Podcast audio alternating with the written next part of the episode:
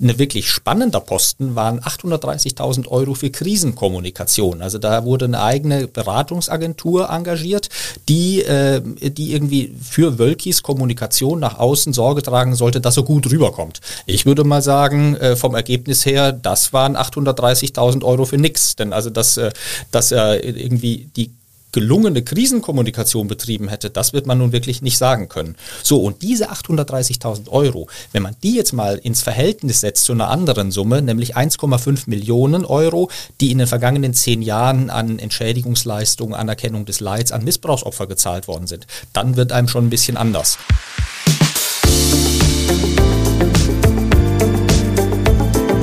Talk mit K. Mit Sarah Brasak. Hallo liebe Kölnerinnen und Kölner. Hallo natürlich auch an alle, die von außerhalb zuhören. In Talk mit K geht es heute um die Rückkehr eines Mannes nach Köln, der in seinem Amt längst nicht mehr bei allen willkommen ist. Kardinal Rainer Wölki ist seit Aschermittwoch wieder im Kirchendienst. Was ist in den vergangenen fünf Monaten seiner Auszeit im Erzbistum passiert? Und wie geht es jetzt weiter? Mein Kollege Joachim Frank, Chefkorrespondent des Kölner Stadtanzeiger, ordnet die schweren Turbulenzen im Erzbistum ein – erklärt die Hintergründe von Wölkis Beurlaubung durch den Papst persönlich und gibt einen Ausblick auf die Hürden, die den Kardinal nun erwarten. Joachim Frank spricht aber auch über den großen Missbrauchsprozess vor dem Kölner Landgericht um den Priester Hans Ü, der jüngst zu zwölf Jahren Haft wegen Missbrauchs in 110 Fällen verurteilt wurde. Das war schwer zu ertragen, sagt er sehr emotional angesichts der ausführlichen Schilderungen sexuellen Missbrauchs aber auch angesichts der Dimensionen des Falls, der für ihn das systemische Versagen der Kirche deutlich macht, Missbrauch zu verhindern und den Schutz von Opfern in den Mittelpunkt zu stellen.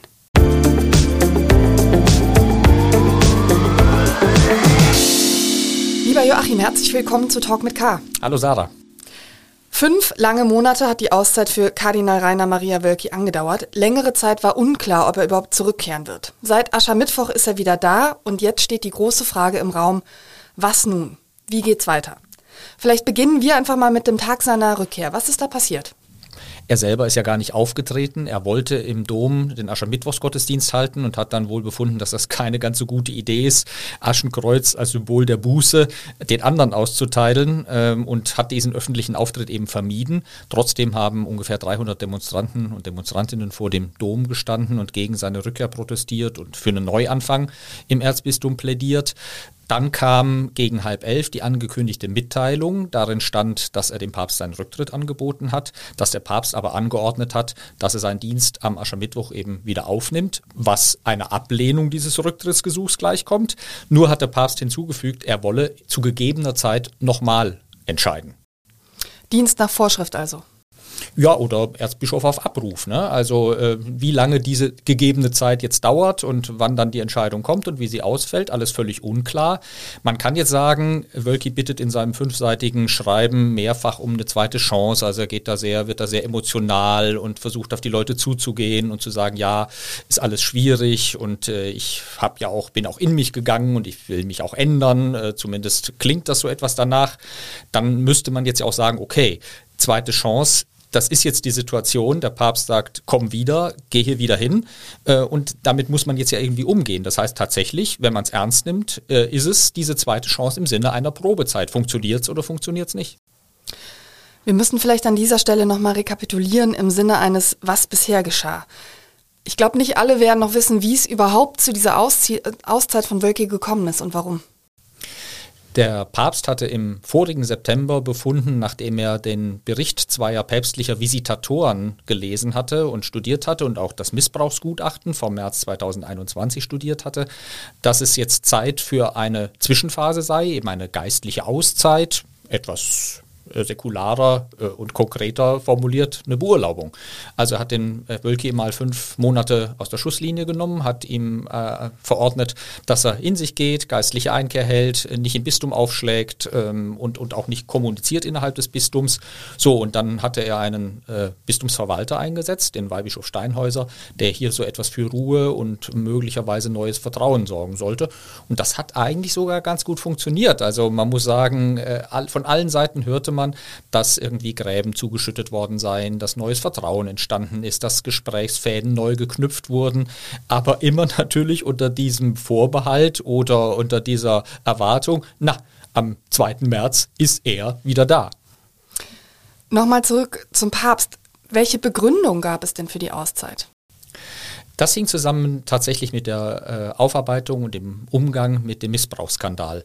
Kardinal Wölki hat ja 2019 ein Gutachten Auftrag, nein, 2018 schon äh, ein Gutachten in Auftrag gegeben, um den strukturellen Ursachen und Bedingungen für den Missbrauch und dessen Vertuschung im Erzbistum auf die Spur zu kommen. Das erste Gutachten hat er dann bekanntlich kassiert.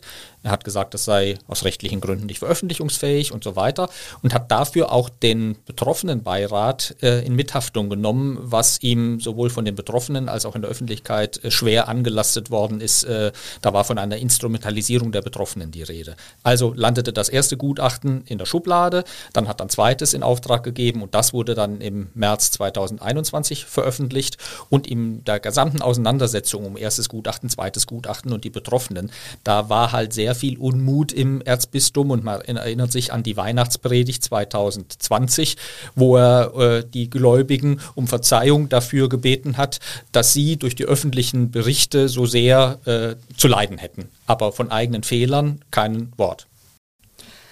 Wölkis Lesart war ja, er habe die Auszeit auf eigenen Wunsch genommen. Wie bewertest du das? Das wirkte schon etwas eigenartig, weil äh, es war zu dem Zeitpunkt, als es bekannt gegeben wurde, noch gar nicht klar, was er denn überhaupt machen würde. Also äh, es gab kein Plan in dem Sinne. Und natürlich ist das immer so eine gesichtswahrende Lösung, dass der Papst nicht jemanden in die Wüste schickt, sondern dass das immer so irgendwie in Abstimmung, in brüderlichem Miteinander und dass man dann sagt, ja, es war jetzt auf eigenen Wunsch. Er hat jetzt bei seiner Rückkehr nochmal relativ ausführlich und, und manche sagen auch so lamoyant gesagt, er sei mental und körperlich so erschöpft gewesen, auch durch die massiven Anfeindungen, die es gegeben habe, dass er diese Auszeit gebraucht habe, um mal zur Ruhe zu kommen und, und sich zu sortieren. Äh, im, Effekt, im Endeffekt wird das stimmen und tatsächlich äh, würde jeder, der so eine Auszeit bekommt und irgendwie einen harten Job hat, äh, begeistert sein, dass er das im Übrigen bei vollen Bezügen, zumindest gab es keine, gab's keine offiziellen Abschläge, sich mal für fünf Monate zurückziehen kann und mal durchatmen kann. Aber so diese Lesart, ich habe dem Papst vorgeschlagen, äh, ich gehe jetzt mal ein paar Monate raus, das halte ich schon für ein bisschen geschraubt. Was weiß man denn eigentlich darüber, was Wölki in diesen fünf Monaten getan hat? Was ist öffentlich geworden? Also äh, wir hatten vor ein paar Monaten mal berichtet, ähm, dass er in Eichstätt gesehen worden ist. Da hat er sich wohl im Priesterseminar für sogenannte 30-tägige Exerzitien aufgehalten. Das ist eine in der katholischen Tradition sehr stark verwurzelte Zeit der Einkehr, die auch so bestimmten Kriterien folgt. Ähm, also äh, eine sehr intensive Auseinandersetzung mit sich selbst anhand der Bibel und anhand äh, mit Gebet und so. Also das war so der eine Teil. Dann war er etliche Wochen wohl in Holland Holland. Das hat er auch angekündigt, äh, dass er sich in holländischen Bistümern über die Pastoral der Zukunft informieren wolle. Und äh, dann hat er auch angekündigt, er wolle im sozialen Bereich was machen. Was das genau war, weiß ich nicht. Jeder, der Auszeit nimmt als Chef, braucht ja einen Stellvertreter. Du hast eben schon angesprochen, es gab diesen Stellvertreter oder gibt ihn immer noch. Er, er wird sich jetzt zurückziehen. Ähm, wie und mit wem ist es denn jetzt ohne den Kardinal gelaufen? Naja, also äh, man hatte erst gedacht, und auch ich selber habe das gedacht, dadurch, dass der Papst keinen Bistumsverwalter von außen geholt hat, der sozusagen unabhängig ist, sondern einen, der durch Wölkis Entscheidung Weihbischof wurde und äh, gewissermaßen im Betrieb ist und, und eingebunden in alles, ähm, ob das sowas werden kann. Also ob das nicht tatsächlich von vornherein so ein äh, Schuss in den Ofen und zum Scheitern verurteilt ist.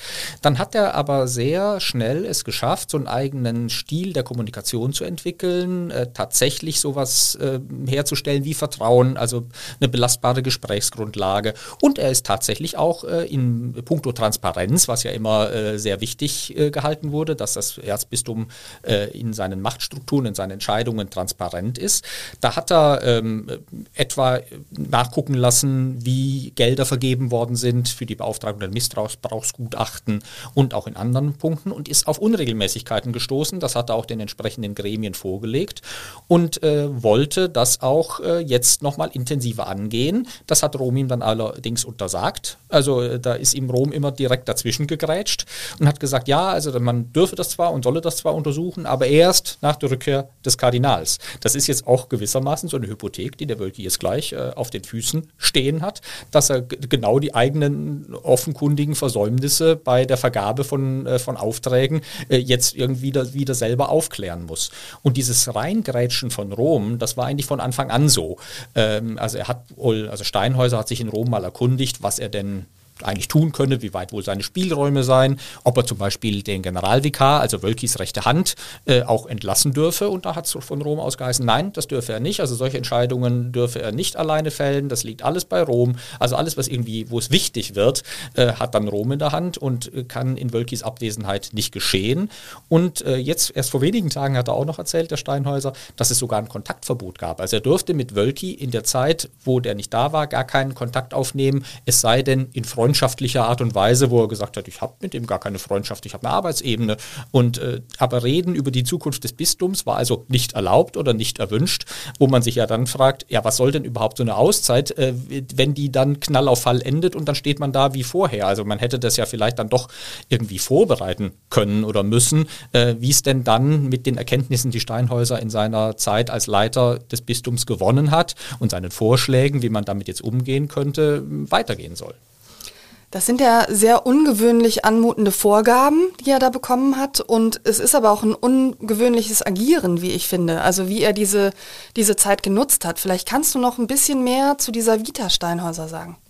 Ja, der war lange in der Jugendseelsorge, war lange in der Gemeindeseelsorge, als Stadtdichern von Düsseldorf auch und ähm, hat so diese Nähe zu den Leuten, die äh, war ihm auch erklärtermaßen immer sehr wichtig. Und das hat er jetzt offenbar auch mit in dieses Leitungsamt genommen. Und was ich total ungewöhnlich fand, so für dieses normalerweise etwas äh, höfisch, byzantinisch verschwurbelte Kommunikationssystem, dass er solche Dinge wie Vorgaben von Rom, äh, Hinderung an äh, Entscheidungen, Hemmungen oder Hinderungen an Schritten, die er gerne gehen würde, offen gemacht hat.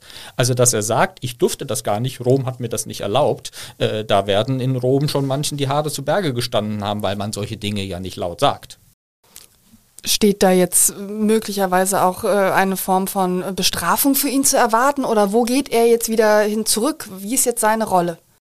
Er ist jetzt wieder Weihbischof wie vorher, also hat seine administrativen Funktionen verloren.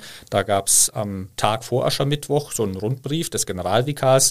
Äh, das ist dann immer so, äh, so für dieses kirchliche System auch so bezeichnend, dass dann da schon so festgelegt wurde, also dass äh, Dienstsiegel, Urkunden, Briefköpfe etc.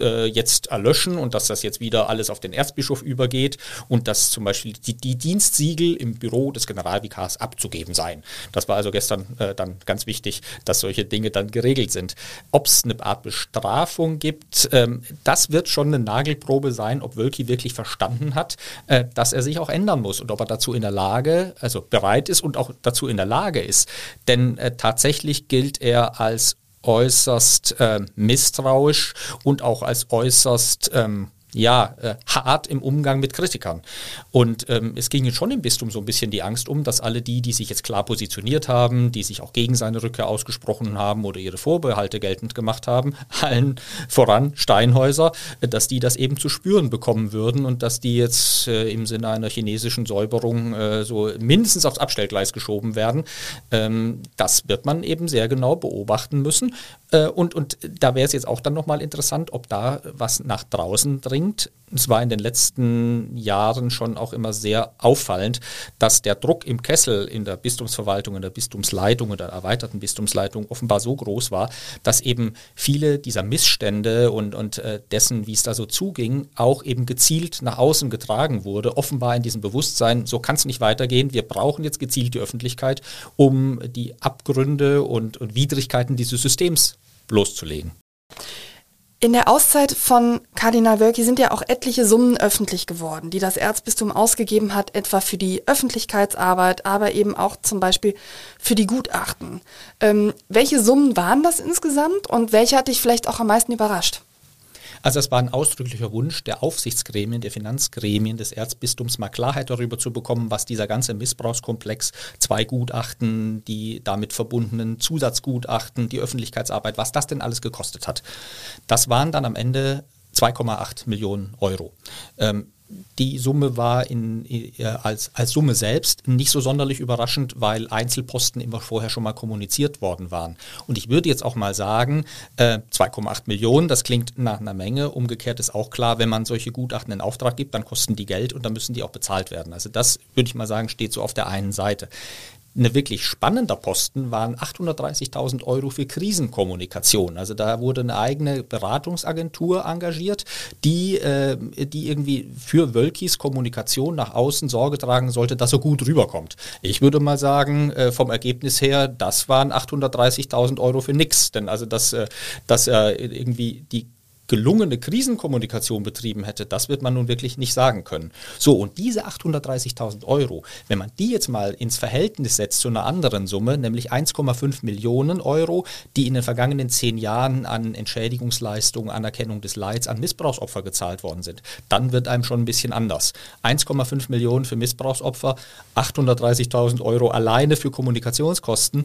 In einem ja sehr begrenzten Zeitraum, muss man auch in sagen. In einem sehr begrenzten Zeitraum und mit horrenden Stundensätzen Stundensätzen, da, waren, da war die Rede unwidersprochen von Stundensätzen von 400 Euro.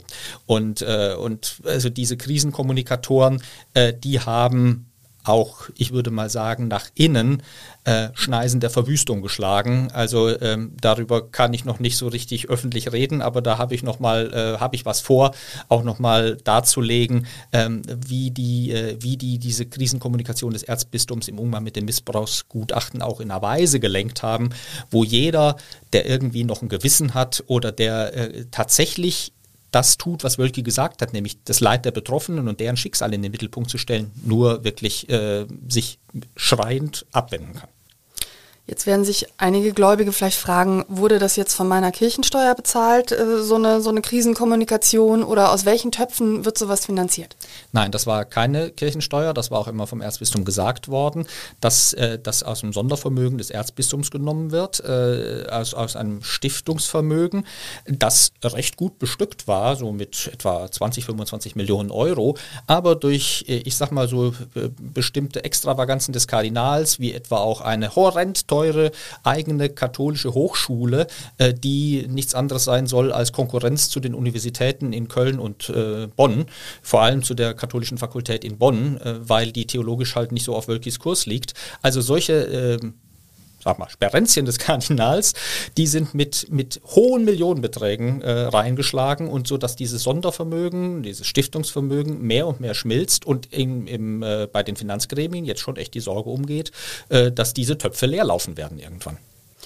Fast drei Millionen sind es alles in allem geworden für die beiden Gutachten. Äh, kann man das nochmal irgendwie aufteilen? Also waren die in etwa gleich teuer? Wurde das zweite nochmal komplett neu gestartet oder konnte man da auch auf Vorarbeiten aufbauen? Also wie ist da das Kostenverhältnis? Äh, nein, äh, das zweite Gutachten war ein komplett neues Gutachten. Ähm, das äh, war im Prinzip billiger. Ich habe gehört, dass das äh, quasi so ein Pauschalangebot war. Also Sie erstellen das Gutachten, äh, wie viel Zeit dafür Sie dafür brauchen und wie viel Manpower Sie da einsetzen, ist Ihre Sache und das wird dann mit einer Summe bezahlt. Ähm, angeblich sei die Kanzlei damit am Ende auch gar nicht mehr so glücklich gewesen, weil es halt doch horrend viel Arbeit war. Ähm, das, zweite, das erste Gutachten war, wenn ich mich recht entsinne, eine knappe Million. So, und dann wurden aber ja natürlich noch zusätzliche Gutachten beauftragt, sozusagen Obergutachten Gutachten, die nochmal sagen sollten, warum das erste Gutachten nicht veröffentlichungsfähig äh, sei und beim zweiten Gutachten, dass auch wirklich alles veröffentlichungsfähig ist. Also das wurde dann auch eben alles nochmal gegengelesen und gegengeprüft. Und äh, naja, da, wenn man dann entsprechende äh, Experten und hochmögende Menschen beauftragt, dann kostet das alles sein Geld. Lass uns gleich gerne konkret darüber sprechen, was denn eigentlich dann der Inhalt dieses Gutachtens war und wie das dann eben auch dann letztlich zu der Auszeit von, von Kardinal Wölki geführt hat, also wie das miteinander zusammenhängt. Ich würde aber vor gern den Blick noch etwas weiter zurückwerfen, denn es war ja so, dass dieser Kardinal in Köln mal mit großen Erwartungen, aber eben auch mit großer Begeisterung in Köln empfangen worden ist. Und ähm, ich sag, wenn wir jetzt nochmal sagen, was bisher geschah, ja, wo liegt denn eigentlich der Kern dieses Konflikts zwischen Erzbistum und Erzbischof. Was ist da so schiefgelaufen? Ja, das ist wirklich eine Fallhöhe, wie man sie eigentlich bei Führungspersönlichkeiten in so einer Massivität eigentlich selten erlebt hat. Also wir hatten ja die Umfrage, die repräsentative Umfrage des Instituts Forsa vor der Rückkehr von Wölki. Da war noch ein Vertrauenswert im gesamten Erzbistum von drei Prozent oder so.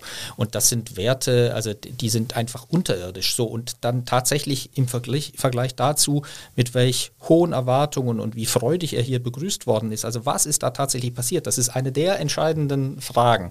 Ähm, ich glaube, es hängt mit, äh, mit theologischen Faktoren und auch mit persönlichen Faktoren zusammen.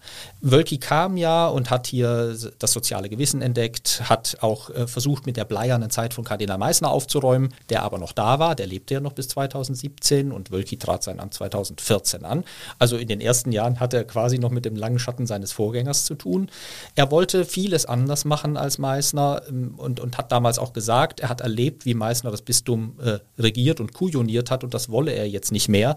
Auch vor dem Hintergrund der Erfahrungen in Berlin, wo die katholische Kirche ja nun ein ganz anderer, deutlich unbedeutender Faktor ist. Also der Erzbischof von Berlin ähm, den kennt keiner, der Erzbischof von Köln, das ist ein richtiger Machtfaktor. Ähm, also er kam mit einer anderen Habitus eigentlich aus Berlin zurück und hat dann versucht, das hier so zu etablieren, neue Ideen, äh, neue Schwerpunkte, denken wir an die Flüchtlingspolitik oder an die Sozialpolitik. Auf der anderen Seite ist Wölki aber von seiner theologischen Statur ein Stock konservativ. Äh, und und ähm, auch da im Grunde reformverschlossen, nicht sehr interessiert an Ökumene, schon gar nicht an diesen Reformthemen wie äh, stärkere Beteiligung der Frauen, stärkere Beteiligung der Laien, Änderungen der Lehre etwa zur Homosexualität, alle die Themen, die auf dem sogenannten synodalen Weg jetzt angesprochen werden, das ist nicht so seins. Und ähm, in, dem Maße, in dem er sich da als immer konservativer äh, erwiesen hat oder so konservativ, wie er eigentlich immer schon war, ähm, geriet, äh, geriet das in eine Spannung mit seinem sozialpolitischen Anspruch oder seinem sozialpolitischen politischen Bild. Und äh, während er von der konservativen, rechten, reaktionären katholischen Seite für diesen Teil Flüchtlingspolitik, Sozialpolitik äh, massiven Widerstand gekriegt hat, hat er von den gleichen Leuten für seine theologischen Positionen sehr viel Beifall bekommen. Und, äh, so Und umgekehrt wahrscheinlich auch. Ja, genau. Genau, äh, also das, äh, genau, das war so die, die, äh, die Überkreuzentsprechung. Ne? Also die, genau die, sagen wir mal, die, das linke Lager oder das reformorientierte Lager, die damals, als er anfing, gesagt haben, Mensch, jetzt ist ja plötzlich Caritas, soziales Engagement, ähm, Einsatz für die Schwachen und Benachteiligten ist jetzt nicht nur mal irgendwie so Gedöns, sondern wird als, als wertvoll und wichtig und auch e Ausdruck echten katholischen Engagements und Glaubens anerkannt. Ähm, so, und das fanden die natürlich alle gut. Und, und das hat, ist ihm ja auch anzurechnen. Ja, unbedingt. Unbedingt. Also das, ich würde ihm auch abnehmen, dass das ernst gemeint und ehrlich gemeint war, dass das nicht nur so äh, praktisch so ein Sozi äh, sozialpolitisches äh, so Greenwashing oder Whitewashing war, sondern dass ihm das auch ein Anliegen war und ist. Ich meine, der kommt aus ganz kleinen Verhältnissen, Flüchtlingskind, äh, da in Köln-Mühlheim in der Bruder Klaus-Siedlung und so.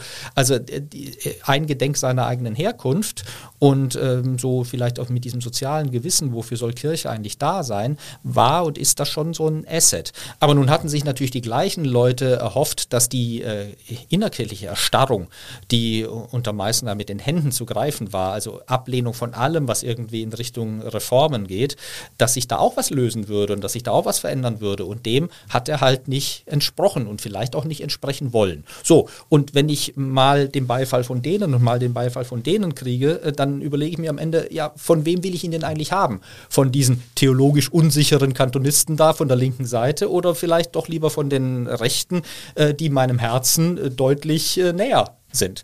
Und man, man könnte so psychologisch sagen, hat sich am Ende fürs rechte Lager entschieden. Das rechte Lager innerhalb der Kirche, das konservative rechte Lager dort. Genau. Mhm. Okay, das ist also die Gemengelage. Es gibt die hohen Erwartungen, denen einerseits entsprochen wird, auf der anderen Seite massiv aber nicht. Und dann kommt ja die Ankündigung, man wird also jetzt Aufklärung betreiben und dieses Gutachten ähm, in Auftrag geben, dieses erste Gutachten. Vielleicht kannst du da einfach nochmal skizzieren, warum hat er dieses Gutachten am Ende zurückgehalten? Das war ja eben ein, ein weiterer Stein äh, des Anstoßes zu massiver Kritik dann auch. Ja, das gehört auch zu diesen eigentlich äh, völlig unverständlichen Fallhöhen oder Abstürzen. Ähm, das war 2018, als die sogenannte MHG-Studie, das war eine von der gesamten Deutschen Bischofskonferenz in Auftrag ge gegebene interdisziplinäre Studie zu den Ursachen von Missbrauch. Als die rauskam mit den 3600 Fällen äh, und ähm, also wirklich so die, die Zahlen, die dann die Dimension dieses ganzen Skandals nochmal in aller Brutalität offengelegt haben. Da hatte er damals gesagt, so, das ist jetzt die bundesweite Studie letztlich verantwortet vom damaligen Vorsitzenden der Bischofskonferenz, Kardinal Marx, mit dem er immer in so einem Art ausgesprochenen und unausgesprochenen Konkurrenzkampf stand. So, da haben wir die bundesweite Studie und jetzt zeige ich euch mal, wie es richtig geht. Ich mache jetzt in Köln eine Studie, die geht noch weiter und die nennt vor allem Namen und auch von, äh, von Vertuschern und die legt das System offen. Wo man sich damals eigentlich schon sagen musste, ja, Moment mal, die Namen von Vertuschern, äh, die kennen wir doch eigentlich oder da ahnen wir doch schon, welche das denn wohl sind und die sind doch alle noch da. Also Meißner war zu dem Zeitpunkt tot, aber seine Generalvikare und das ganze System, die waren alle noch da und die Ankündigung, ich lege das System offen und ich nenne Namen, musste für die Vertuscher und für die, die jahrelang dieses System betrieben hatten, als Kampfansage oder mindestens als massiver Alarmruf wirken. Also ich frage mich immer, ob das zu Ende gedacht war. Was würde es bedeuten, diese Ankündigung, ich nenne Namen? Und genauso kam es dann auch. Es gab massive Widerstände ähm, von Bistumsverantwortlichen, die sich dann Anwälte genommen haben, äh, um, diese, äh, um die Aussagen des, Aussagen des ersten Gutachtens äh, zu prüfen und natürlich äh, sich dagegen gewehrt haben, dass sie da als äh, Vertuscher oder ähm, ähm Agenten eines ich würde mal sagen, korrumpierten, kranken und korrupten Systems dastehen würden. Also so, und dann hat das erste Gutachten auch noch einen zweiten Ansatz gehabt, nämlich äh, auch so theologische Gründe oder systemische Gründe, Ursachen in der Kirche mit offenzulegen, die nun sicherlich nicht in Kardinal Wölkis Konzept von Kirche passen würden. Klerikalismus, mangelnde Beteiligung von Frauen, männerbündisches System. Ähm, also so alles das, was er eigentlich ähm, nicht so richtig anpacken wollte, hätte er von diesem Gutachten serviert bekommen.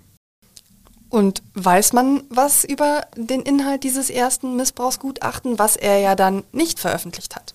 Ja, man, man, durfte es ja, nach, nachdem es erst geheißen hatte, es äh, dürfe gar nicht eingesehen werden, ähm, hat er dann äh, in einem zweiten Schritt äh, Journalisten, Wissenschaftlern, auch einer interessierten Öffentlichkeit beschränkten Einblick gegeben. Man durfte dann ein paar Stunden sich da ins Maternushaus, das Kölner Tagungshaus hinsetzen und kriegte dann so ein Exemplar auf den Tisch und durfte dann da drin blättern. Erst hat es noch geheißen, man dürfe daraus auch gar nicht zitieren, man dürfe nicht, nicht, nichts mitschreiben und nichts, also abschreiben und nichts zitieren und so weiter. Da wurde dann hinterher nicht mehr alles ganz so heiß gegessen, wie es gekocht wird, denn wenn man das veröffentlichen würde, müsste jemand dagegen vorgehen. Also, man weiß, was drin steht. Ich hatte ja schon gesagt, was zu den systemischen Ursachen. Da braucht man nur äh, die Gutachten der gleichen Kanzlei zum Bistum Aachen oder jetzt zu München lesen. Das ist immer dieselbe Kanzlei, Westphal Spilker Wastel, WSW aus München, die diese Gutachten gemacht hat. Und weil Missbrauch in allen Bistümern ungefähr gleich gehandhabt wurde, jetzt von einzelnen Akteuren mal abgesehen, so als Struktur war das ja überall der gleiche Umgang. Insofern kann man das, kann man vieles von dem eben auch übertragen. Und in der Beurteilung der Bistumsverantwortlichen ist das Münchner Gutachten, das nicht veröffentlichte Münchner Gutachten, eben sehr viel härter, sehr viel schärfer und, und, äh, und auch, auch, auch sehr viel deutlicher, äh, was so das äh, systemische und persönliche Versagen dieser Bistumsverantwortlichen angeht, als das zweite Gutachten, äh, das dann wie man das ja dann gelernt hat, äußerungsrechtlich, also was darf man über andere sagen, ähm, äh, unbedenklich ist, aber in seinen Urteilen halt deutlich, auch wiederum deutlich zurückhaltender und vor allem auf eine reine Rechtmäßigkeitsprüfung beschränkt. Also haben die Akteure äh, immer die kirchenrechtlichen, strafrechtlichen äh, Vorgaben sowieso, aber vor allem die kirchenrechtlichen Vorgaben eingehalten, die, zu dem Zeitpunkt galten.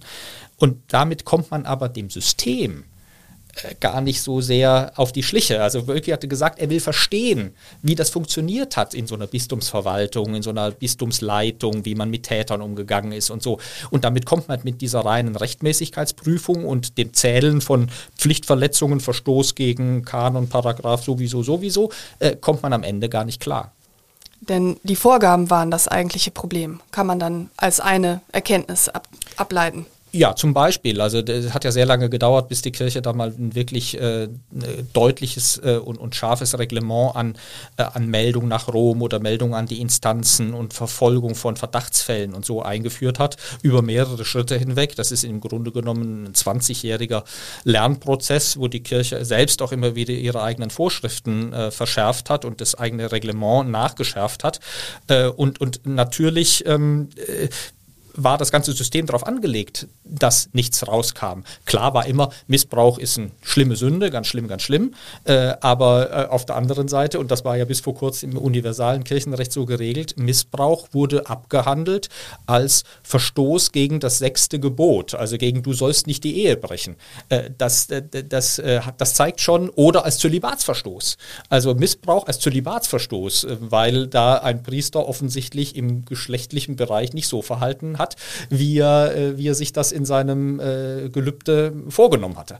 Also da sieht man schon, mit, mit solchen Kategorien kommt man dem, dem, der Abgründigkeit und Monstrosität von Missbrauch ja überhaupt nicht auf die Spur und kann das damit überhaupt gar nicht erfassen. Und wenn so ein System so angelegt ist, ja, dann muss man sich auch nicht wundern. Und abgesehen davon haben die Gutachter ja immer, also vor allem die zweiten Gutachter, im zweiten Gutachten sich eindeutig und ausschließlich auf die Aktenlage beschränkt. Ähm, Im Münchner Gutachten haben die Gutachter auch Zeitzeugen gehört und nochmal so gesprochen, wie hatten, wie hatten das funktioniert und so. Äh, bei einem System von Vertuschung, da ist doch immanent, dass das, was eigentlich stattgefunden hat, nun gerade nicht in den Akten steht. Also aus den Akten wird man allenfalls indirekt äh, entnehmen können, wie das System funktioniert hat. Äh, denn, wie gesagt, es war alles darauf angelegt, dass es nicht in den Akten steht. Du hast dich ja auch, äh, du hast ja auch mit Zeitzeuginnen und Zeitzeugen gesprochen, die äh, dieses Missbrauchsgutachten ja wiederum aus ihrer Sicht bewertet haben. Was hast du denn da erfahren? Also wenn man ähm, die äh, Fälle liest, die wie sie im Gutachten dargestellt werden und das mal gegenübersetzt und ins Verhältnis setzt zu den Schicksalen der Betroffenen, dann wird auch nochmal, sagen wir mal, diese, die menschliche und auch die moralische Fallhöhe äh, nochmal so deutlich. Ähm, das sind dann so, so äh, dürre Berichte über äh, was, was an Pflichtverletzungen stattgefunden hat und wer wann was nicht gemeldet hat. Äh, aber das Leid der Betroffenen, äh, die nicht gesehen, nicht gehört wurden, denen die immer am allerunwichtigsten waren gegenüber dem Schutz der Institutionen, gegenüber, gegenüber Schutz der Täter. Das kann in so einem Gutachten Vielleicht ist das aber auch äh, so dieser, diesem juristischen Angang geschuldet, letztlich gar nicht erfasst werden. Und ähm, so deswegen ist die Stimme der Betroffenen äh, so wichtig und äh, deswegen ist es eben auch wichtig, äh, die, die Opfergeschichten immer wieder zu hören und sich klar zu machen, ähm, das muss die Leitperspektive sein. Das hatte Kardinal Wölke immer auch wieder mal angekündigt, dass das für ihn die Leitperspektive sein soll. Ähm, Kritiker auch aus den Reihen der Betroffenen sehen das eben nicht so, äh, während er von einem kleinen Kreis, äh, seinem jetzt noch verbliebenen Betroffenenbeirat, aber auch massiv verteidigt wird. Du hast in den vergangenen Wochen und Monaten häufiger im Kölner Landgericht gesessen, denn da wurde der Fall ähm, des Priesters Ü verhandelt. Und dieses, äh, dieser ja, dieses Gerichtsverfahren ist für dich ein Lehrstück für multiples Systemversagen oder eben für ein System des Versagens der Kirche. Warum?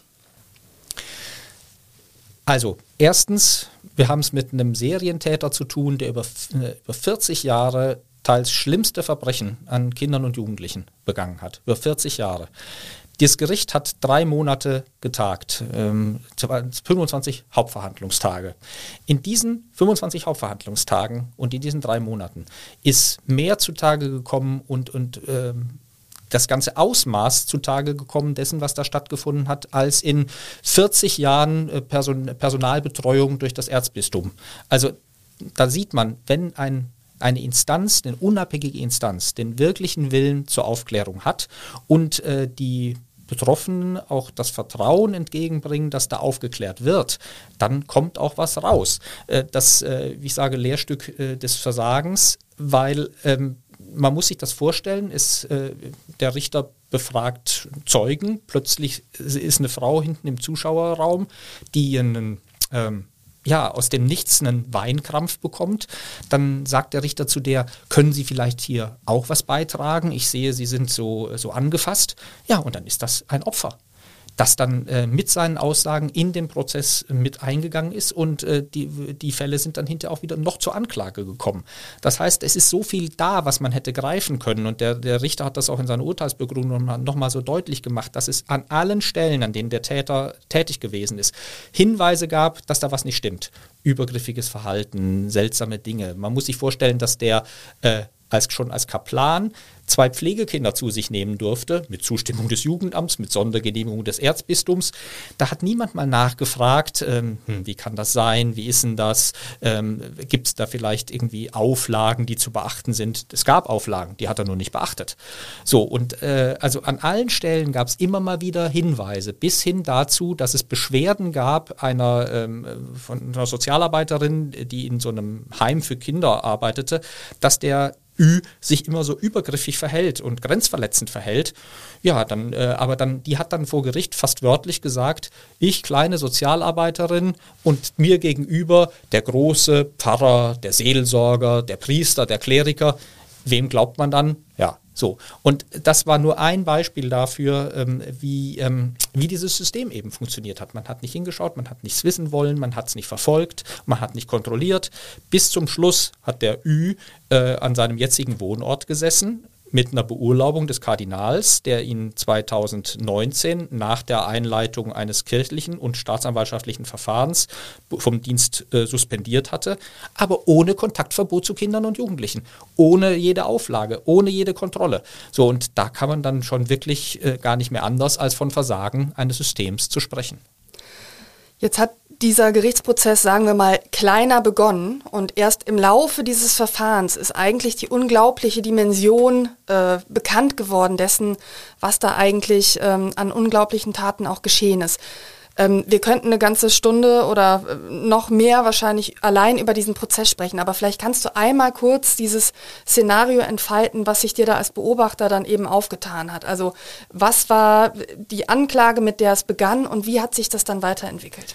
Ja, in der Tat, also die Ausweitung dieses Verfahrens, da haben selbst gestandene Gerichtsreporter gesagt, äh, ich bin nicht so oft im Gericht, ähm, ich habe mich eben vor allem wegen äh, dieses, dieser Verbindung von Missbrauch, Kirche und jetzt einem Strafprozess, was meines Wissens im Moment auch der einzige Strafprozess ist, der bundesweit, also für das Erzbistum Köln ganz sicherlich, aber auch bundesweit gegen den Priester läuft, weil oft ja die Taten schon verjährt waren und deswegen die Staatsanwaltschaft gar nicht mehr in die Lage kommt, was anzuklagen oder Gericht in die Lage kommen, was abzuurteilen. Also das ist schon mal so die eine Besonderheit. Ähm, also und deswegen bin ich da eben auch hingegangen. Aber äh, wenn man dann mit Kollegen spricht, Gericht, die viele solcher Prozesse verfolgen, die, die haben immer da gesessen, den Kopf geschüttelt und gesagt, das hätten sie noch nie erlebt, dass man mit einer Anklage reingeht, die betraf drei Nichten vom Täter, ähm, die er in den 90er Jahren über Jahre hinweg sexuell missbraucht haben soll und noch einen zweiten Fall aus dem Jahr 2011, also vier Geschädigte ähm, auch schon sehr, sehr schlimme Taten. Äh, aber das war so die Dimension. 93, 99 das eine, 2011 dann so das andere.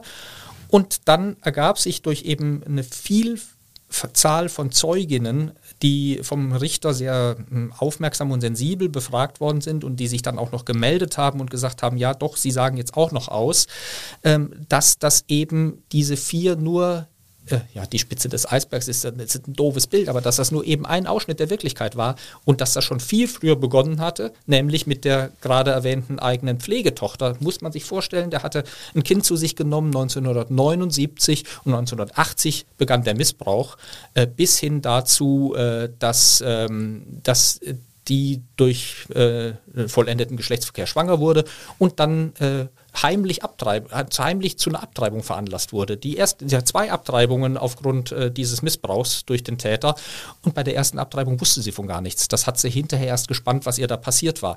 Solche, solche wirklich unvorstellbaren Dinge, ja, das ist dann auch manchmal schwierig auszuhalten.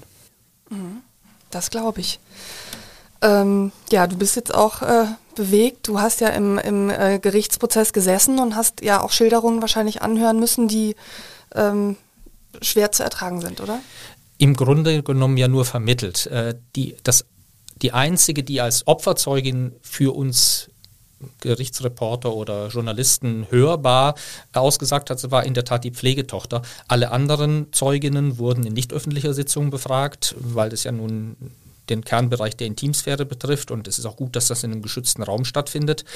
Äh, vermittelt oder indirekt haben wir dann wir, die Öffentlichkeit, dann eben doch was mitbekommen, weil ja eine zweite Anklage erhoben wurde, in der die Taten, wie das die Juristen dann so tun, in so nüchterner Sprache relativ detailliert geschildert wurden. Und auch in der Urteilsbegründung hatte sich der Richter äh, fast zweieinhalb Stunden nochmal Zeit genommen, äh, das ganze Feld nochmal auszuleuchten. Wie kam es dazu? Was ist der Täter für eine Persönlichkeit? Was ist den Opfern damals in der äh, Missbrauchssituation selbst passiert, wie sind aber auch die Folgen. Das fand ich auch nochmal sehr äh, bewegend und sehr bemerkenswert, dass er nochmal für jedes einzelne der ähm, für jedes einzelne der am Ende neun äh, Opfer und der Richter hat auch gesagt, das sind nicht alle, die wir kennen, sondern die jetzt zur Anklage kamen, für jedes dieser Opfer geschildert hat, äh, was so die Spätfolgen, die Langzeitfolgen sind, woran die mutmaßlich ihr ganzes Leben lang äh, leiden werden.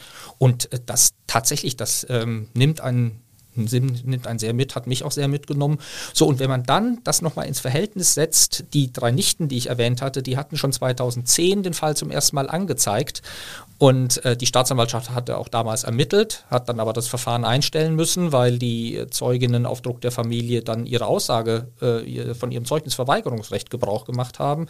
Aber dass es seitens der Kirche irgendwie den Versuch gegeben hätte, sich um die äh, Opfer zu kümmern, dem nachzugehen, nochmal eigene Nachforschungen anzustellen, das ist eben alles ausgeblieben. Der Richter hat irgendwie so gesagt, man schien damals ganz froh gewesen zu sein, dass die Staatsanwaltschaft sagt, komm, wir klappen die Akte zu, ja, dann machen wir das auch auch und der Ü wurde damals beurlaubt, dann als Krankenhausseelsorger in Wuppertal wieder eingesetzt, ohne alle Auflagen. So, und dann, da muss man auch nochmal ganz tief Luft holen, genau in dieser Zeit in, äh, begann äh, nochmal wieder schlimmste Verbrechen.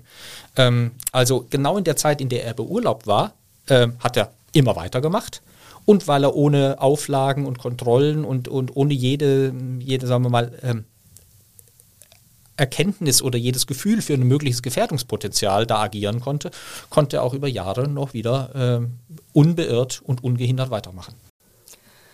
Jetzt saß der Angeklagte ja auch im Gerichtssaal. Was für einen Eindruck hat der auf dich gemacht? ich ähm, äh, hatte so, also ich lache, weil ich äh, habe das für, für, mich auf die äh, 35-Grad-Formel gebracht. Der saß äh, über Stunden und Stunden und Stunden immer in einem bestimmten Winkel äh, zum, äh, zum Saal. Also er guckt immer unverwandt so den Richter an, aber auch nicht so ganz direkt, sondern so ein bisschen an dem vorbei und vermied jeden Blick in den Zuschauerraum, jeden Blick äh, auf die Zeuginnen und, und, und, gut, er musste die ganze Zeit Maske tragen im Gericht, aber er hat überhaupt keine Regung gezeigt, auch nicht bei der Urteilsverkündung und was wir ähm, aus den Plädoyers wissen, die auch in nicht öffentlicher Sitzung erfolgten, dass er sich in dem Schlusswort, das jeder Angeklagte hat, dann einfach nur seine Verteidiger angeschlossen hat. Also kein persönliches Wort irgendwie in Richtung, äh, in Richtung der Opfer. Er hat sich dann wohl äh, beim Gericht bedanken lassen, dass es so akribisch jeden seinen Stein in seinem Leben irgendwie umgedreht hat. Da hat der Richter gesagt, das fände er im Lichte dessen, was da rausgekommen ist, äh, fast zynisch. Also keine Reue, keine Entschuldigung, kein Wort des Bedauerns. Nee, äh, also äh, nicht öffentlich vernehmbar ähm, und, und auch ganz lange, das hat der Richter auch nochmal deutlich gemacht, ein, äh, ein, ein notorisches Bestreiten und ein systematisches Lügen. Also hat das Gericht systematisch offenbar belogen, hat dann teilweise behauptet, eine der ganz schlimm betroffenen Opfer, die kenne er kaum, ist jetzt auch nicht so, das seien so viele Namen, so viele Namen und, und das waren eben alles dreiste Lügen, wie man heute weiß. Und der Richter hat aber gesagt, ähm, dass das in äh, voller Schuldfähigkeit war. Also dass nicht etwa irgendwie eine, eine, kranke Persönlichkeit, er hat ihm wohl eine pädophile, krankhafte pädophile Störung, Störung attestiert, aber immer in vollem Bewusstsein dessen, was er da tut. Insofern war das auch wohl ein planvolles Leugnen. Ähm, von der Prozessstrategie muss man sich wundern. Wenn der am ersten Prozesstag gestanden hätte, den Missbrauch an den drei Nichten und an dem vierten angeklagten Fall, dann wären alle anderen überhaupt gar nicht mehr zur Sprache gekommen. Dann hätten auch die führenden Kirchenvertreter, die in ihren Aussagen eigentlich auch nochmal äh, so die, das Versagen der Kirche haben erkennen lassen, die haben es nicht zugegeben, aber es wurde erkennbar, die wären auch äh, gar nicht, äh, hätten gar nicht vor Gericht erscheinen müssen. Äh, das wäre vor Weihnachten zu Ende gewesen, das Ganze, mutmaßlich mit ein paar Jahren Haft. Aber äh, so, so das, was du Ausweitung genannt hast und die, die, die Abgründigkeit dieses ganzen Falls, der, wie ich finde, eben exemplarisch ist, ähm, das wäre alles gar nicht zur Sprache gekommen. Das heißt, äh, erst dadurch, dass er geschwiegen hat, äh, ist dann diese Dimension erst ähm, äh, so groß geworden, was ja sicherlich nicht in seinem Wunsch war. Genau, weil das Gericht damit in, in der Beweisaufnahme in der Pflicht stand, die Umstände aufzuhellen, das Umfeld des Täters aufzuhellen. Und und das, das war dann wirklich so, ähm, dass man gar keinen Tag mehr verpassen konnte im Gericht, wenn man es irgendwie intensiv verfolgen wollte, weil Zeugen aus dem Umfeld des Angeklagten. Ähm, das klingt jetzt erstmal harmlos, aber in aller Regel waren das wieder Zeuginnen, die dann entweder aus eigenem Erleben oder über Dritte von neuen Missbrauchsfällen zu berichten wussten. Jetzt äh, hat es ein Urteil gegeben, zwölf Jahre Haft für 110 Taten begangen an neun minderjährigen Mädchen zwischen 1993 und 2018, darunter drei Nichten und zwei Töchter einer eng befreundeten Familie, also soweit wirklich so erschütternd. Was sind für dich die Lehren dieses Prozesses? Also einmal, dass ähm, in dem Moment, wo der Staat das in Person des Richters und dieser äh, zweiten großen Strafkammer am Landgericht Köln in die Hand genommen hat, dass dann wirklich Wahrheit ans Licht kommt. Dass äh, das sogenannte Dunkelfeld, von dem ja in allen Studien immer die Rede ist, dass das erhellt werden kann. Und dass die Kirche es mit relativ wenig eigenem Aufwand mutmaßlich auch geschafft hätte, Licht in dieses Dunkel zu bringen. Ähm, das, das, äh, das, hat der Richter dann auch gesagt. Äh, wenn sie nicht nur in ein paar Akten geblättert hätten, so in Richtung der Bistumsverantwortlichen, sondern mal vor Ort nachgefragt hätten oder mal versucht hätten, dem auf den Grund zu geben, dann hätten sie sehr leicht Hinweise finden können, dass das nicht die einzigen Taten waren, dass dann Gefährdungspotenzial da ist und dass man da was tun muss. Es, es gab so eine Art, ja, so vorauslaufende Erleichterung, dass man dem Ganzen nicht weiter mehr nachgehen musste. Und selbst da, wo es dann Beurlaubungen gab, also wo die Kirche sanktioniert hat, gab es keine äh, wirklich sachdienlichen Auflagen, wie etwa ein striktes Kontaktverbot zu Kindern und Jugendlichen. Es gab keine Therapieauflagen und es gab eben auch keine wirksamen Kontrollen. Und äh, so das, das Lehrstück ist also, der Staat hat es in die Hand genommen und äh, es ist durch eine unauf, äh, unabhängige, aufklärende Instanz sehr viel herausgekommen. Äh, und ähm, die, die kirchlichen Verantwortlichen haben sich hinter Unzuständigkeiten und äh, hinter Regularien versteckt und, und eigentlich auch nicht erkennen lassen, äh, dass ihnen auf der Strecke vielleicht bewusst geworden wäre, was da doch eben auch an eigenem Versagen mit drin steckt. Jetzt habe ich äh, über das Urteil schon gesprochen. Ähm, welche weiteren Folgen könnte dieser Gerichtsprozess haben? Zum Beispiel auch für Kardinal Rainer Maria Wölki. Das Gericht hat erkennen lassen, dass in dem nicht angeklagten Bereich, es gab weitere Taten, die eben äh, aus verschiedenen Gründen jetzt nicht zur Anklage gekommen sind, dass die weiter dauerten bis 2019. So, und damit äh, kommt zumindest für die Zeit, in der Wölki und sein Generalvikar über den Ü bestens im Bilde waren, dass nämlich ein staatsanwaltschaftliches Ermittlungsverfahren läuft und dass die äh, Nichten, die ja nur ihre Aussage zurückgezogen hatten oder Zeugnisverweigerungsrecht geltend gemacht hatten, aber nicht gesagt haben, wir haben falsch beschuldigt, sondern dass das mutmaßlich wahre Beschuldigungen waren, das wurde immer stärker greifbar. Dann hat ähm, auf Betreiben des früheren Interventionsbeauftragten des Bistums wurde dann ein Gutachten erstellt, ob damals 2010 mit den Nichten, ob da alles richtig gelaufen ist seitens der Kirche. Kam dann raus, nein, es ist nicht richtig gelaufen. Man hätte den Fall nach Rom melden müssen. Das ist dann zwar tatsächlich 2019 geschehen. Ähm, und Ü wurde auch nochmal ähm, vom Dienst suspendiert, aber wie ich gerade schon sagte, eben ohne jede begleitende Kontrollen und Auflagen. Und so, und da könnte es jetzt, sagen Juristen, sehr wohl den Bereich der, äh, der Fahrlässigkeit, der Beihilfe äh, und der, der, der Körperverletzung durch Unterlassung, also es gibt jetzt verschiedene juristische Tatbestände, die da in Frage kommen, aber das könnte den äh, Kardinal und die Bistumsverantwortlichen auch strafrechtlich nochmal treffen, wenn man jetzt mal untersucht, hätten die durch ähm, durch eine wirksame Kontrolle und durch eine engmaschige Begleitung des Täters weitere Taten verhindern können. Und ich denke mal, das kommt auf den Tisch. Wir haben äh, im Stadtanzeiger jetzt an diesem Mittwoch berichtet, dass Strafanzeigen bei der Staatsanwaltschaft eingegangen sind, äh, wo eben Menschen genau das geprüft haben wollen. Und der Sprecher der Staatsanwaltschaft hat mir auch gesagt, dass die Behörde von Amts wegen äh, schauen wird, aus, äh, der, ob sich aus der Urteilsbegründung Hinweise auf weitere Straftaten ergeben. Und ähm, ein Juraprofessor, mit dem ich geredet habe, hat gesagt, also wer die Staatsanwaltschaft, die nach diesen Hinweisen und bei der Lage nicht zumindest mal ähm, ermittelt und mal näher hinschaut, die möchte er erst nochmal kennenlernen. Der Papst steht nach wie vor hinter Wölki, sonst hätte er ihn, ihm nicht erlaubt, dass er jetzt am Aschermittwoch zurückkehren darf, wenn auch ja nur unter Vorbehalt, beziehungsweise nicht unter Vorbehalt, sondern bis auf weiteres. Ähm, wer hält denn eigentlich noch zum Kardinal? Und äh, wenn es äh, Menschen gibt, äh, auch in der Kirche oder außerhalb der Kirche, aus welchen Motiven? Also Zahlenmäßig äh, wird man sehr leicht sagen können, es sind nur noch wenige. Da verweise ich auch auf die repräsentative Umfrage, die der Stadtanzeiger gemacht hat, äh, wo gefragt wurde, wer ist für eine Rückkehr, und zwar unter den Katholiken und nicht mal unter den Bürgerinnen und Bürgern, die im Bereich des Erzbistums wohnen, sondern unter den getauften Katholikinnen und Katholiken und da waren es eben äh, 82 Prozent, die gesagt haben, der Papst soll ihn jetzt absetzen und 92 Prozent, eine wirklich ähm, riesige Zahl, die gesagt hätten, das wäre das Beste gewesen, wenn er von sich aus gegangen wäre. Also die Zahl derer, die noch zu ihm halten, ist A klein. B, äh, was sind das für Leute? Äh, sind natürlich Konservative, die dann geltend machen, ähm, also äh, mit ihm werde unfair umgegangen, ähm, er müsse für ähm, kirchenpolitische Reformanliegen herhalten, er sei gewissermaßen der Buhmann oder der Sündenbock äh, einer kirchenpolitischen Auseinandersetzung und er habe sich doch eigentlich im Bereich Missbrauch gar nichts zu Schulden kommen lassen, sondern sei da gewissermaßen über diese Querredeln mit den Gutachten dann gestolpert mit den entsprechenden kommunikativen Schwierigkeiten. Das ist so die Verteidigungslinie. In der Bistumsleitung selbst jetzt, ähm, da gab es unter den engsten Beratern und äh, unter den, in den engsten Gremien auch so ich würde mal sagen, so eine Art Meinungsbild, Stimmungsbild kurz vor seiner Rückkehr, das fiel eindeutig zu seinen Ungunsten aus, also dass man sehr skeptisch ist, ob das nochmal was wird.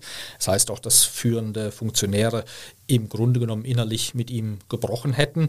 Ähm, das würden die aber wahrscheinlich jetzt nicht öffentlich so sagen. Im Gegenteil, ich habe versucht jetzt dieser Tage auch mal so Anfragen an den einen oder anderen, wie stehen sie denn dazu und so, die sich dann alle öffentlich nicht einlassen wollen.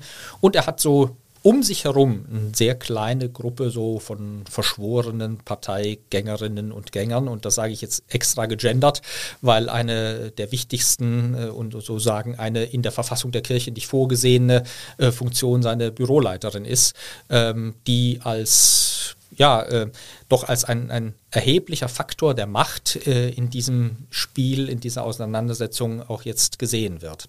Also kleiner kleiner Kreis von Verschworenen. Und dann gibt es natürlich schon so auch kirchenpolitische Kräfte, äh, die dann immer wieder namhaft gemacht werden, wie das Opus Dei und, und andere konservative Organisationen, die sagen, ähm, oder deren Narrativ oder deren Rational dann so ist, wir müssen praktisch den letzten verbliebenen oder einen der letzten verbliebenen konservativen Bischöfe in Deutschland stützen. Da wird dann aus dem Vorwurf, die Linken wollten ihn nur äh, stürzen, äh, wird dann umgekehrt auch ein Schuh draus, dass nämlich diejenigen sagen, ja, der muss bleiben, weil er eben einer der letzten Konservativen ist. Das ist ja äh, im Zusammenhang damit, ob er im Erzbistum eine gute Führung hat und wie er mit Missbrauch umgegangen hat, äh, mit Missbrauch umgegangen ist, eine sachfremde Frage. Ne? Also, also von wegen, die einen machen Kirchenpolitik, das machen die anderen ganz genauso. Wie geht es jetzt weiter im Erzbistum Köln? Der Kardinal ist wieder da. Ja, also offiziell ist darüber im Moment noch wenig in Erfahrung zu bringen eine Anfrage zu seinem offiziellen Programm, zu öffentlichen Auftritten, was er so vorhat, ob schon Sitzungen anberaumt sind, äh, ne? also was man über die nächsten Wochen so sagen kann, wurde ein Tag vor seiner Rückkehr von der Pressestelle äh, damit beantwortet, es legen leider keine äh, aktuellen Informationen vor. Was ja auch interessant ist, weil die Pressestelle, die Öffentlichkeitsarbeit hier genau dafür zuständig wäre, solche Informationen zur Verfügung zu stellen. Aber äh, entweder hat sie sie nicht oder konnte oder wollte sie nicht preisgeben. Ich vermute mal tatsächlich in diesem Fall ersteres, dass die auch keine näheren Informationen haben. Klar ist, er hätte am 5. März ähm, in einem ökumenischen Gottesdienst in Düsseldorf zum Beginn der Fastenzeit, auch so ein Traditionstermin eigentlich, auftreten und predigen sollen. Das hat er schon äh, vor etwa zehn Tagen dann absagen lassen oder abgesagt. Da schickt er jetzt den Steinhäuser hin. Und den Aschermittwochsgottesdienst hatten wir schon drüber geredet. Als ersten öffentlichen Aufschlag hat er eben auch vermieden. Also die beiden ersten Gelegenheiten sind jetzt abgesagt. Äh, es ist die Frühjahrsvollversammlung der Bischofskonferenz. Äh, da wird er jetzt wieder in Amt und Würden ja wohl aufschlagen müssen. Ähm, aber Ne, da kommen dann die 67 Herren zusammen, tagen hinter verschlossenen Türen. Also da kann er sich schon auch, äh, abgesehen davon, dass alle Kameras auf ihn gerichtet sein werden, wenn er eintrifft und wenn er wieder wegfährt, aber da wird er sich auch, wenn er will, dem auch entziehen können. Äh, es gab eine Konferenz der leitenden Pfarrer in der Vorwoche. Da wurde vereinbart, dass man sich jetzt also in kleinen Gruppen, äh, so, so in so Murmelrunden und so, mit ihm mal zusammensetzen und mit ihm sprechen will. Also sowas scheint schon vorgesehen zu sein. Und er hat ja in seinem Hirtenbrief jetzt auch angekündigt, dass er ein, nach einem eher stilleren Beginn, das war jetzt ein Zitat, ähm, vor allem das Hören äh, und das Zuhören und das Lernen wollen jetzt pflegen wolle, also dass er sich anhört, was die Kritiker zu sagen haben und wie es denn jetzt gehen könnte. Also, ähm, also so ein defensiver, defensive Intonation, will ich mal sagen, jetzt für den Wiedereinstieg. Es war ja zuletzt, äh, kam es ja auch zu Protesten, wenn der Kardinal zum Beispiel beim Gottesdienst aufgetaucht äh, ist oder eine Messe halten wollte. Ist auch damit zu rechnen? Ja, das denke ich schon. Also, dass ähm, entweder Gemeinden sagen werden, er soll gar nicht kommen. Das hat er, das hat er im vergangenen Jahr mal einmal durchgesetzt. Da gab es die mehr oder weniger deutliche Aufforderung, äh, öffentlich und auch hinter verschlossenen Türen, also nicht öffentlich. Er möchte doch einer Firmungsfeier in Düsseldorf äh, fernbleiben. Das hat er dann nicht gemacht, sondern hat das durchgesetzt. Ähm, jetzt hat er so einen Satz gesagt, er kommt gerne überall dorthin, wo man ihm die Türen öffnet. Ob das dann im Umkehrschluss auch heißt, wenn ihm die Türen verschlossen bleiben, dann kommt er auch nicht. Das wird man dann auch mal sehen müssen. Aber ich denke schon, dass äh, die Reforminitiativen und dass die Kritiker äh, ein Business as usual oder einfach weiter so nicht zulassen werden. Also die Strategie ist eine zurückgenommene, eine des leisen Einstiegs. Ähm, vielleicht wahrscheinlich ein, ein Tasten sozusagen nach allen möglichen Seiten ähm, in eine Kommunikation kommen, wenn ich das richtig verstanden habe. Aber es sind ja schon Päck, einige Päckchen, die da vor der Tür liegen. Also das eine hast du gerade angesprochen, es könnten jetzt oder es werden jetzt Ermittlungen geführt werden äh, in Bezug auf den, den Priester Ü, was Verfehlungen angeht. Es könnte Gemeinden geben, die sagen, wir wollen eigentlich nicht, dass der Kardinal ähm, unsere Gottesdienste ähm, mit abhält. Ähm, welche weiteren Hürden siehst du jetzt noch auf diesem Weg? Ja, tatsächlich auch die Aufklärung dieser äh, unsauberen oder zumindest äh, unklaren Auftragsvergaben, in die, also welche Summen da wie womöglich an den Gremien vorbei äh, ausgegeben wurden. Also Umgang mit Geld, das steht jetzt sicherlich nochmal auf der Agenda. Ähm, dann steht die Bistumsreform äh, auf der Agenda. Also ähm, sollen ja das Strukturreform im Erzbistum stattfinden. Da ist dran gedacht, Pfarreien zusammenzulegen. Äh, also praktisch die die Zukunft des Bistums so auszurichten, dass sie zukunftsfähig ist. Und da gab es auch schon sehr, sehr viele Konflikte äh, darüber. In diesem Zusammenhang hatte ihm ja der Diözesanrat, die Vertretung der Laien, vor einem Jahr auch die Gefolgschaft aufgekündigt und hat gesagt, sie arbeiten da nicht mehr mit, bis auf weiteres. Also wird man jetzt aussehen müssen, kriegt er da äh, wieder eine, ein Gesprächsformate oder Arbeitsformate in Gang gesetzt, wo die wieder mit ihm zusammenarbeiten wollen. Und dann steht ja auch seine Beteiligung am synodalen Weg der deutschen Kirche auf dem Programm. Äh, da werden Reformen beraten, Reformschritte beraten, ähm, die ihm theologisch, hatte ich schon ausgeführt, nicht unbedingt in den Kram passen werden. Erste Beschlüsse wurden gefasst, zum Beispiel eine stärkere Beteiligung äh, der Gläubigen an der Bestellung des Bischofs, also dass es da Regularien gibt, dass nicht nur das Domkapitel letztlich entscheidet, sondern man mal hört und, äh, und auf einführt, dass sich die, die Gläubigen daran beteiligen können. Oder auch die Forderung, das kirchliche Arbeitsrecht dahingehend zu ändern, dass äh, homosexuelle Paare nicht mehr, wenn sie im kirchlichen Dienst arbeiten, äh, nicht mehr von der Kündigung bedroht sind. Andere Bistümer haben das schon in Kraft gesetzt äh, und haben schon gesagt, sie verzichten auf den entsprechenden Paragraphen im kirchlichen Arbeitsrecht. Ja, da wird jetzt mal gleich mal beweisen können, ob er das für das Erzbistum Köln auch macht. Und nicht zuletzt steht der Fall eines Kirchenrichters äh, auf dem Programm, der in, in, der vorigen Woche einen kritischen Bericht auf Domradio äh, mit Goebbels Propaganda äh, verglichen hatte und äh, wo den, den Steinhäuser dafür jetzt noch beurlaubt hat. Und da wird man mal sehen, ob Wölki den dann weiterarbeiten lässt oder ob er diese Beurlaubung in, einen, äh, in eine Entlassung äh, ummünzt. Letzte Frage und das ist jetzt eine persönliche an dich. Du hast eben schon erwähnt, dass es eben äh, Menschen gibt, die zum Kardinal halten und sagen, äh, das ist auch Teil einer Kampagne, die gegen ihn läuft. Ähm, ähm, wir halten zu ihm, ja, trotz aller Vorwürfe, die da an ihn gerichtet werden. Es gibt ja durchaus auch Menschen, die dir eine Hetzkampagne gegen den Kardinal vorwerfen. Was entgegnest du auf diesen Vorwurf und was, was treibt dich an? Natürlich haben wir und auch ich im Kölner Stadtanzeiger sehr, sehr viel äh, über die Missbrauchsaufklärung, über die Missstände im Erzbistum berichtet. Ähm, manche mögen sagen, das war auch zu viel. Auf der anderen Seite sind das die, unter Umständen die gleichen Leute, die sagen, Journalisten äh, sind immer dazu da, Säue durchs Dorf zu treiben und Themen aufzubringen und im nächsten Moment wieder zu vergessen. Ähm, wir haben hier uns dafür entschieden, und ich finde auch zu Recht dafür entschieden, eine nachhaltige Berichterstattung zu machen, auch ähm, äh, Dinge weiter zu verfolgen und etwa im Aufzeigen von Umgang mit Missbrauchsfällen eben tatsächlich auch dieses äh, Systemversagen der Kirche bloßzulegen. Und äh, das, was Wölki versucht hat, mit 830.000 Euro Kommunikationsstrategie zu erreichen, da würde ich sagen, wenn äh, Medien, kritische Medien sich davon nicht einfangen lassen und nicht äh, sich für 830.000 Euro dann auf die Linie begeben, die der Kardinal gerne hätte, dann würde ich sagen, äh, dann machen wir keine Hetzkampagne, sondern machen unseren Job. Mhm. Und zur Frage, was mich antreibt, kann ich vielleicht mit einem äh, Satz antworten, den ich äh, auf eine ähnliche Frage zum Umgang mit Kardinal Meissner seinerzeit gesagt hatte. Äh, bei allem, was man hört, wie bistumsverantwortlich agieren, wie diese Kirche als Machtsystem agiert, finde ich, ist es die Aufgabe der Presse und damit in diesem Fall auch meine Aufgabe, für so ein Prinzip zu sorgen, das ich streng öffentlich nenne.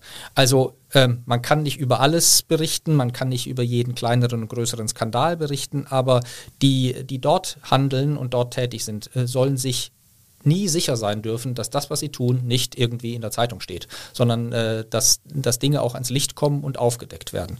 Das ist tatsächlich ein journalistischer Antrieb.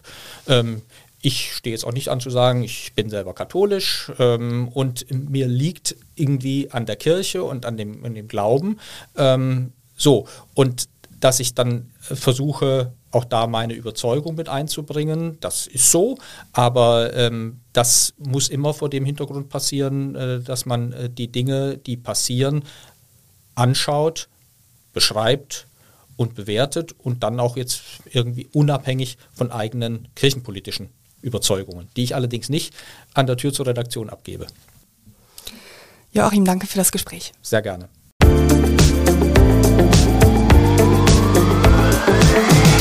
Ich möchte Sie noch auf die beiden kommenden Talk mit K-Folgen hinweisen. Annette Frier wird über Köln, Literatur und die Lit Cologne sprechen. Bundesgesundheitsminister Karl Lauterbach über sein neues Buch zum Klimawandel. Wenn Sie eine Frage an Karl Lauterbach haben, Lob oder Kritik zur aktuellen Folge oder vielleicht auch einen Talkgastwunsch loswerden wollen, schreiben Sie mir gern eine kurze E-Mail an sarah.brasak.ksda-medien.de. Bis zum nächsten Mal sage ich Danke, Tschüss und auf Wiederhören.